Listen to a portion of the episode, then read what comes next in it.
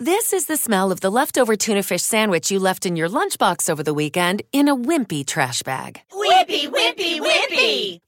Blech! And this is the smell of that same sandwich in a hefty, ultra strong trash bag. Hefty, hefty, hefty!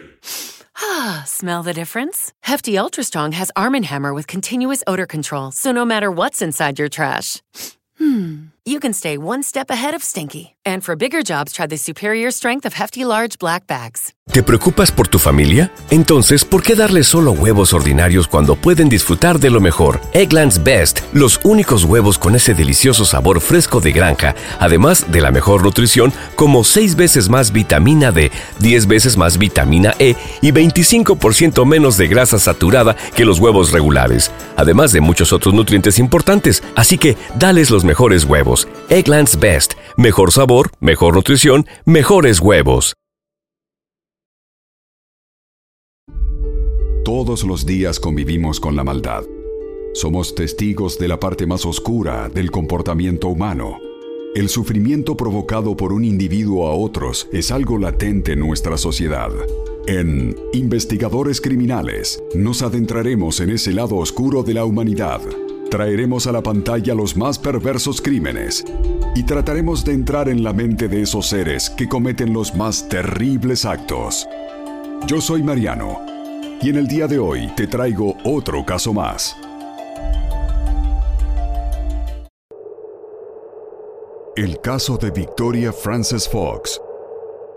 El caso que les traigo hoy se desarrolla en la octava ciudad más grande de Estados Unidos. Se trata de San Diego, en el estado de California, pero ninguno de los protagonistas es norteamericano. Por una parte, tenemos a un matrimonio originario de Singapur, un país asiático formado por 63 islas, a solicitud expresa de la pareja. Sus nombres no fueron dados a conocer y por lo tanto no hay reseñas al respecto en la prensa. Este hecho nos trajo como consecuencia que no pudimos encontrar la habitual información que regularmente les ofrecemos a ustedes sobre la vida y pasado de nuestros personajes principales. Lo que sí podemos contarles es la razón que los llevó a viajar a California. La pareja singapurense tuvo su primer hijo en 2020 y un tiempo después querían darle al primogénito un hermanito. Sin embargo, por algún motivo que se desconoce, el segundo embarazo resultaba imposible de lograr.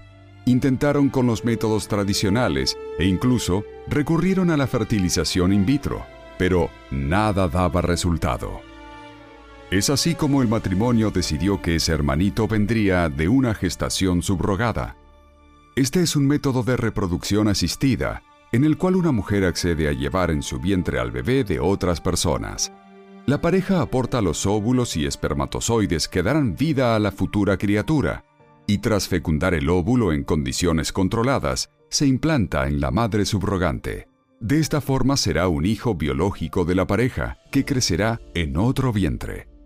Existen varias formas en este proceso, pero no las explicaremos, ya que nada tienen que ver con el caso. La gestante de este embarazo fue ubicada en San Diego y el procedimiento se realizó por fertilización in vitro. Y como suele pasar con las sorpresas que da la vida, un mes antes de que se confirmara que la inseminación había sido exitosa, también se supo que la esposa de la pareja de Singapur había quedado embarazada. La noticia del embarazo no generó ningún cambio de planes, por lo cual decidieron continuar con el proceso iniciado en Estados Unidos. Para seguir con las sorpresas, la subrogante estaba embarazada de mellizos. El parto de los mellizos estaba calculado para agosto del año 2021. Poco antes, el 18 de julio de ese año, la pareja singapurense recibió a su segundo bebé, que en todas las notas de prensa y documentos judiciales fue identificado con el nombre de Phoenix, pero a quien sus padres llamaban su bebé milagroso. Obviamente, el matrimonio asiático tomó todas las previsiones para estar presente en el momento de recibir a sus mellizos, y, como eran personas precavidas y también con capacidad económica, decidieron reforzar el equipo del personal doméstico. Si bien tenían una niñera, les pareció que con un niño pequeño, uno recién nacido y mellizos por llegar, ella sola no se daría abasto. Era conveniente contratar los servicios de otra nana, que los ayudara en esos primeros días tras el nacimiento de los gemelos. Iniciaron de esta manera la búsqueda de una mujer que pudiera inspirarles confianza para asumir tan delicada tarea. Averiguando en línea, a través de un sitio web británico de servicios de niñeras, encontraron a una que parecía ser perfecta. Se trataba de una británica llamada Victoria Frances Fox, a quien contactaron en línea. La mujer de 40 años era una nana de carrera. Tenía un currículum impresionante, las mejores referencias de todas las que habían visto, muchas de las cuales ellos mismos verificaron. Además, realizaron varias entrevistas directas con ella, que los convencieron de que se trataba de la más indicada para ayudar a atender a sus pequeños hijos. Los padres de Phoenix le pagaron a Victoria el viaje a San Diego, California. Se reunieron con ella el 13 de agosto de 2021 junto a su primogénito, el bebé Phoenix, que tenía para entonces cuatro semanas de vida, y la otra niñera. El matrimonio alquiló una vivienda temporaria por Airbnb de casi 430 metros cuadrados, dos pisos y cuatro dormitorios. Estaba ubicada en una zona residencial de Pacific Beach. A lo largo de la siguiente semana, la familia y Victoria se fueron conociendo. La madre de los niños le explicó progresivamente cuáles eran las costumbres en el hogar, los hábitos de los chicos y lo que se esperaba de ella una vez que llegaran los nuevos bebés a casa. Por su parte, Victoria se fue relacionando con los niños y a medida que fue ganando confianza, comenzó a ocuparse de ayudar en la atención de los pequeños, siempre bajo la mirada vigilante de sus padres. Ellos procuraban estar seguros de que habían elegido a la persona correcta, por lo que, si bien Victoria comenzó a asumir la atención de los pequeños y en particular de la de Phoenix, nunca estuvo sola con ellos. Sin embargo, la pareja estaba satisfecha con el desempeño de la nueva babysitter, lo que les quitaba una preocupación de encima. Pero, lamentablemente, no se puede controlar todo. Así las cosas. Cinco días después, el 18 de agosto de ese año 2021, el matrimonio recibió el aviso del hospital de que la mujer que gestaba a sus mellizos había entrado en trabajo de parto. Todos estaban emocionados, y tras girar las últimas instrucciones a las dos niñeras, el matrimonio se marchó al hospital Mary Birch, un centro médico especializado en la atención de mujeres y recién nacidos, que cada año recibe alrededor de 8.000 bebés estaban felices de ir a acompañar a la parturienta y dar la bienvenida a los nuevos miembros de la familia. El proceso de parto, como suele suceder, es imprevisible y se prolongó más tiempo del esperado. La ansiosa pareja estuvo en el hospital toda la noche. Durante esas horas y en el transcurso de la mañana siguiente, la nueva niñera, Victoria, le estuvo escribiendo a la madre de Phoenix contándole que el bebé no estaba comiendo mucho y que se veía molesto. Al parecer tenía dolores producto de los gases. Sin embargo, le dijo a la madre que no se preocupara, pues solo le estaba informando del estado general del bebé y no era necesario que regresara a la casa. Sin embargo, horas después, alrededor de las 2 de la tarde, Victoria le mandó a la madre del bebé un mensaje preguntándole cuándo volvería a su hogar. De alguna forma, este último mensaje encendió una alarma en la mente de la madre, que decidió de inmediato retirarse del hospital. Dejó allí a su esposo a la espera del nacimiento de los mellizos y regresó a casa a verificar que no estuviera sucediendo nada fuera de lo normal o preocupante. Lamentablemente, su sexto sentido de madre no estaba equivocado. Cuando la mujer llegó a la vivienda, encontró que su pequeño Phoenix apenas estaba respirando. Su cuerpo se encontraba completamente inerte y sus labios estaban azules. Por supuesto que ni siquiera lo pensó dos veces y de inmediato llamó a emergencias, reportando que su hijo se encontraba muy mal y las circunstancias que rodeaban el hecho.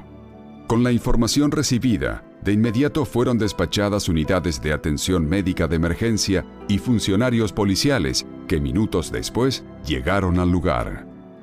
Mientras los paramédicos atendían al pequeño, Victoria continuaba diciendo que el niño estaba bien, que solamente se encontraba deshidratado, porque no había comido mucho y que realmente no era necesaria la intervención médica o que lo trasladaran a ningún sitio. Pero los equipos de asistencia primaria no estaban de acuerdo en lo más mínimo con lo que pretendía la nerviosa niñera. Así, tras prestar los primeros auxilios y tratar de estabilizar al pequeño bebé, de solo un mes de nacido, de inmediato lo trasladaron al hospital Rady, especializado en la atención infantil. Los médicos no tenían tiempo que perder. Recibieron al pequeño Phoenix, le dispensaron las primeras atenciones de emergencia y ordenaron una serie de exámenes urgentes. Después de todos esos procedimientos, fue cuando se dispusieron a dar información. Finalmente se supo, de boca del médico a cargo del bebé, la verdadera situación del pequeño. El médico tratante de Phoenix afirmó que era perturbador ver la cantidad de lesiones en la cabeza del niño. Agregó que, por lo general, no veía ese tipo de lesión isquémica que se formara tan rápido en un cerebro. Luego, explicó que, para ser entendido con más claridad, que había presencia de coágulos en el cerebro del pequeño. Para los especialistas no había dudas. Phoenix había sufrido una lesión cerebral grave que fue perfectamente evidente en una tomografía computerizada que se le realizó al bebé. El resultado de dicho examen fue referido en los posteriores documentos legales afirmando que el análisis computerizado dejó en evidencia la presencia de hemorragias subdurales bilaterales en la película delgada, hemorragia subaracnoidea y pérdida de la diferenciación gris-blanca compatible con edema cerebral. Esto quiere decir que el bebé de un mes de nacido tenía acumulación de sangre entre la cubierta del cerebro y la superficie del cerebro, y una severa inflamación como producto de la lesión que causó tanto daño. Adicionalmente, una evaluación oftalmológica evidenció hemorragias en las retinas de ambos ojos, demasiado numerosas para contarlas. Y las malas noticias no terminaban ahí. Una revisión del esqueleto de la criatura reveló la presencia de una fractura transversal del fémur derecho y otras lesiones óseas por traumatismos en los fémures de ambas piernas. Adicionalmente, las enzimas hepáticas del bebé estaban elevadas y una ecografía mostró la presencia de líquido en el pequeño abdomen de Phoenix. La criatura de solo cuatro semanas de vida fue colocada en soporte vital, pero un par de días después, el 21 de agosto, el equipo de médicos tratantes habló con los padres para informarles que pese al soporte vital, no había posibilidades de que el bebé Phoenix sobreviviera. Con un dolor que ni siquiera podemos imaginar, los padres del pequeño decidieron dejarlo ir. Dadas las circunstancias en las que se produjeron las lesiones del bebé, fue practicada una autopsia, cuya conclusión, de acuerdo al informe médico, fue que la causa de la muerte fue hemorragia subdural y traumatismo por fuerza contundente. La forma de muerte fue homicidio. La confesión del horror y la mano de la justicia. Mientras todo esto sucedía, Victoria, la niñera, fue detenida e interrogada. Al principio, trató de negar toda participación en las graves lesiones que presentaba el pequeño. Seguía repitiendo que era una profesional del cuidado infantil con mucha experiencia y que bajo ningún concepto un niño resultaría lesionado bajo su cuidado. De hecho, Mientras los padres de Phoenix estaban en el hospital, a la espera de tener noticias sobre el estado de salud de su pequeño y saber si su bebé milagroso lograría sobrevivir, Victoria les escribió un mensaje de texto en el cual les manifestaba su indignación porque la policía la estaba investigando y la trataban como si fuera culpable de lo que le había sucedido al bebé. Ella seguía aferrada a su versión, aunque todo la señalaba como la primera sospechosa. Pero la realidad de los resultados de los exámenes médicos y las declaraciones de la otra cuidadora contratada por el matrimonio terminaron por acorralarla. Finalmente confesó que, alrededor de las 2.30 de la madrugada, se despertó porque el bebé Phoenix estaba llorando, y ella se levantó e intentó calmarlo, pero no funcionaba. Tras pasar una media hora tratando de calmar el llanto del bebé, Victoria estalló. Comenzó a sacudirlo violentamente, lo lanzó sobre el centro de la cama, pero el pequeño no dejaba de llorar. Lo recogió nuevamente y lo apretó, como nunca había oprimido a otro niño. Lo zarandeó violentamente y luego lo volvió a lanzar con más fuerza hacia el costado de la cama. Los investigadores le entregaron a Victoria una muñeca para que les mostrara cómo había sacudido a Phoenix, y pese a la amplia experiencia policial, los interrogadores no pudieron evitar el asombro al ver cómo la cabeza de la muñeca se batía con violencia, de adelante hacia atrás, repetidamente, azotando en cada extremo. Victoria afirmó que ella sufría de depresión, pero no había sido tratada para mejorar esa condición y no había pedido ayuda porque lo consideraba una especie de tabú. Tampoco les había informado de esa situación a los padres del bebé, pues argumentó que era británica y como tal demasiado orgullosa. Adicionalmente se conoció que tras el salvaje ataque a Phoenix, que se produjo en el dormitorio de la planta alta de la residencia, Victoria bajó a comer en compañía de la otra niñera, ocultó la situación real a la madre y como consecuencia pasaron horas antes de que el bebé, de apenas un mes de nacido, recibiera asistencia médica. En medio de las conversaciones entre los padres de familia y las autoridades, se pudo conocer que, en una parte del mensaje a la madre de su pequeña víctima, cuando estaban en el hospital, la niñera expresaba que estaba molesta porque nadie, ni siquiera la pareja que la había contratado, estaban preocupados por sus sentimientos en rol de víctima. Afirmaba que ella era una persona sensible y que su trabajo lo era todo para ella, por lo cual sentía que el mundo a sus pies se desvanecía. El mensaje totalmente carente de empatía se centraba en su propia necesidad, sin responsabilizarse por el daño causado. Al final los padres de Phoenix averiguaron que la más importante de las referencias que Victoria les había mostrado en realidad era falsa y ella misma la había inventado. La asesina confesa fue presentada ante la corte el 24 de agosto de 2021 y fue procesada por la oficina del fiscal de distrito del condado de San Diego. Victoria fue acusada de asesinato en primer grado cargo del que finalmente se declaró culpable, confesando haber sido la única responsable de haber infligido al recién nacido indefenso un trauma fatal por fuerza contundente, que lo llevó a la muerte, en un acto que cometió en la primera oportunidad en que se quedó sola con el bebé Phoenix. Habiéndose declarado culpable, solo quedaba pendiente la realización de la audiencia de sentencia, en la que se conocería el destino de la niñera asesina y la misma se llevó a cabo el martes 28 de febrero de 2023. La acusación estuvo a cargo de la fiscal adjunta de distrito Ramona McCarthy, quien afirmó que Victoria Frances Fox era una amenaza para la sociedad, particularmente para los niños vulnerables. La fiscal hizo un registro pormenorizado de todas las malas acciones de la acusada, comenzó por falsear una última referencia laboral para asegurarle a los padres de Phoenix que ella era la persona indicada para cuidar a su bebé. Pero después, no solo lo agredió brutalmente, sino que, en lugar de procurarle una pronta atención, logró que pasara 11 horas sin recibir asistencia, tiempo en el que almorzó con total tranquilidad junto a la otra niñera de la familia. Además, cuando la criatura estaba siendo examinada por los paramédicos de emergencia, seguía insistiendo en que no requería de tratamiento médico porque simplemente estaba deshidratado. En la exposición de la acusación, se detallaron todos los descubrimientos que hicieron los doctores que atendieron al pequeño Phoenix en el hospital y el asombro de los galenos por la severidad de las lesiones infligidas a la criatura cuya vida finalmente no pudo ser salvada.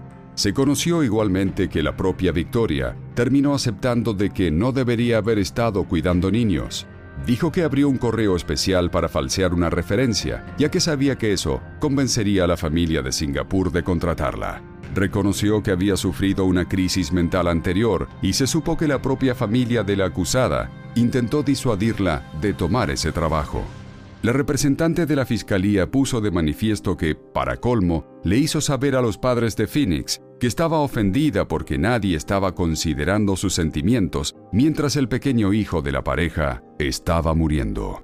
Finalmente, la fiscal Ramona afirmó que los padres de la víctima estaban sufriendo una sentencia emocional para toda la vida, ya que la muerte del pequeño Phoenix se produjo el mismo día que sus mellizos vinieron al mundo, por lo que, con cada celebración de cumpleaños, también llorarían la muerte del que fue su bebé milagroso, nacido en una familia amorosa y que estaba en crecimiento.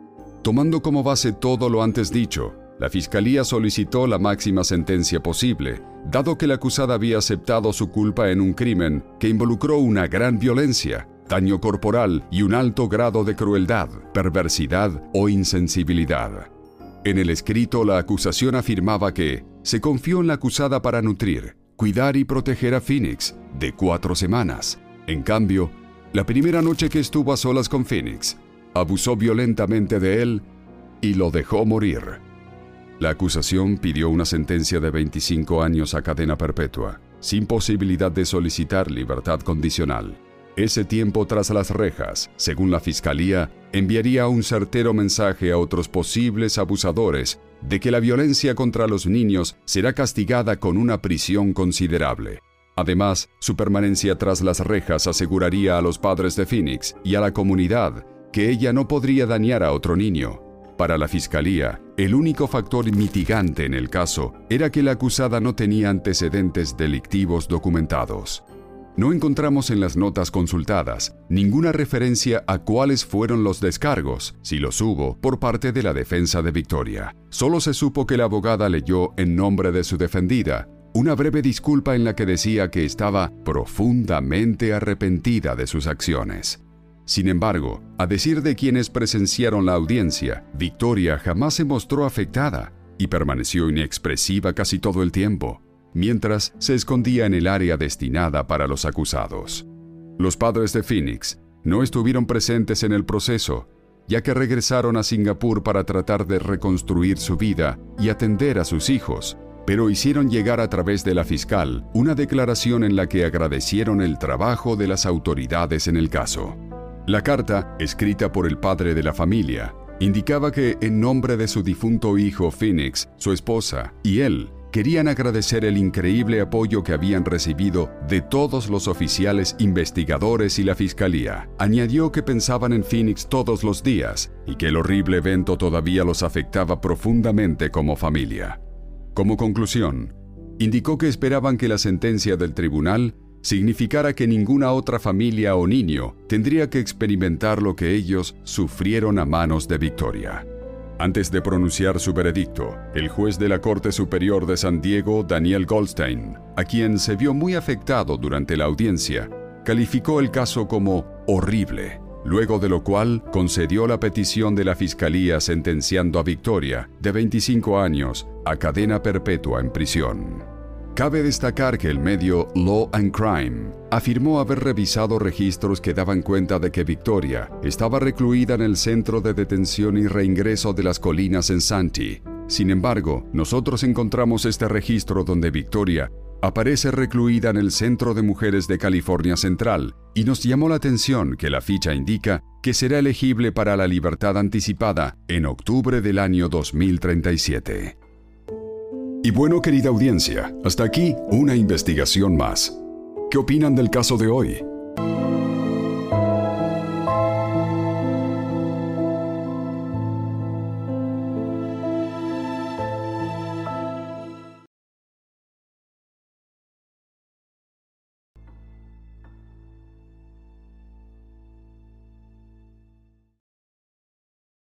¿No se merece tu familia lo mejor? Entonces, ¿por qué no los mejores huevos? Ahora, Egglands Best están disponibles en deliciosas opciones. Huevos clásicos, de gallina libre de jaula y orgánicos de Egglands, que ofrecen un sabor más delicioso y fresco de granja que le encantará a tu familia. En comparación con los huevos ordinarios, Egglands Best contiene la mejor nutrición como 6 veces más vitamina D, 10 veces más vitamina E y el doble de omega 3 y B12. Solo Egglands Best. Mejor sabor, mejor nutrición, mejores huevos. Visita egglandsbest.com para más información. ¿Quieres regalar más que flores este Día de las Madres? The Home Depot te da una idea. Pasa más tiempo con mamá plantando flores coloridas, con macetas y tierra de primera calidad para realzar su jardín. Así sentirá que es su día todos los días. Llévate tierra para macetas Bigoro por solo $8.97 y crece plantas fuertes y saludables dentro y fuera de casa. Recoge en tienda y sigue cultivando más momentos con mamá en The Home Depot. Haces más, logras más. Más detalles en homedepot.com diagonal delivery.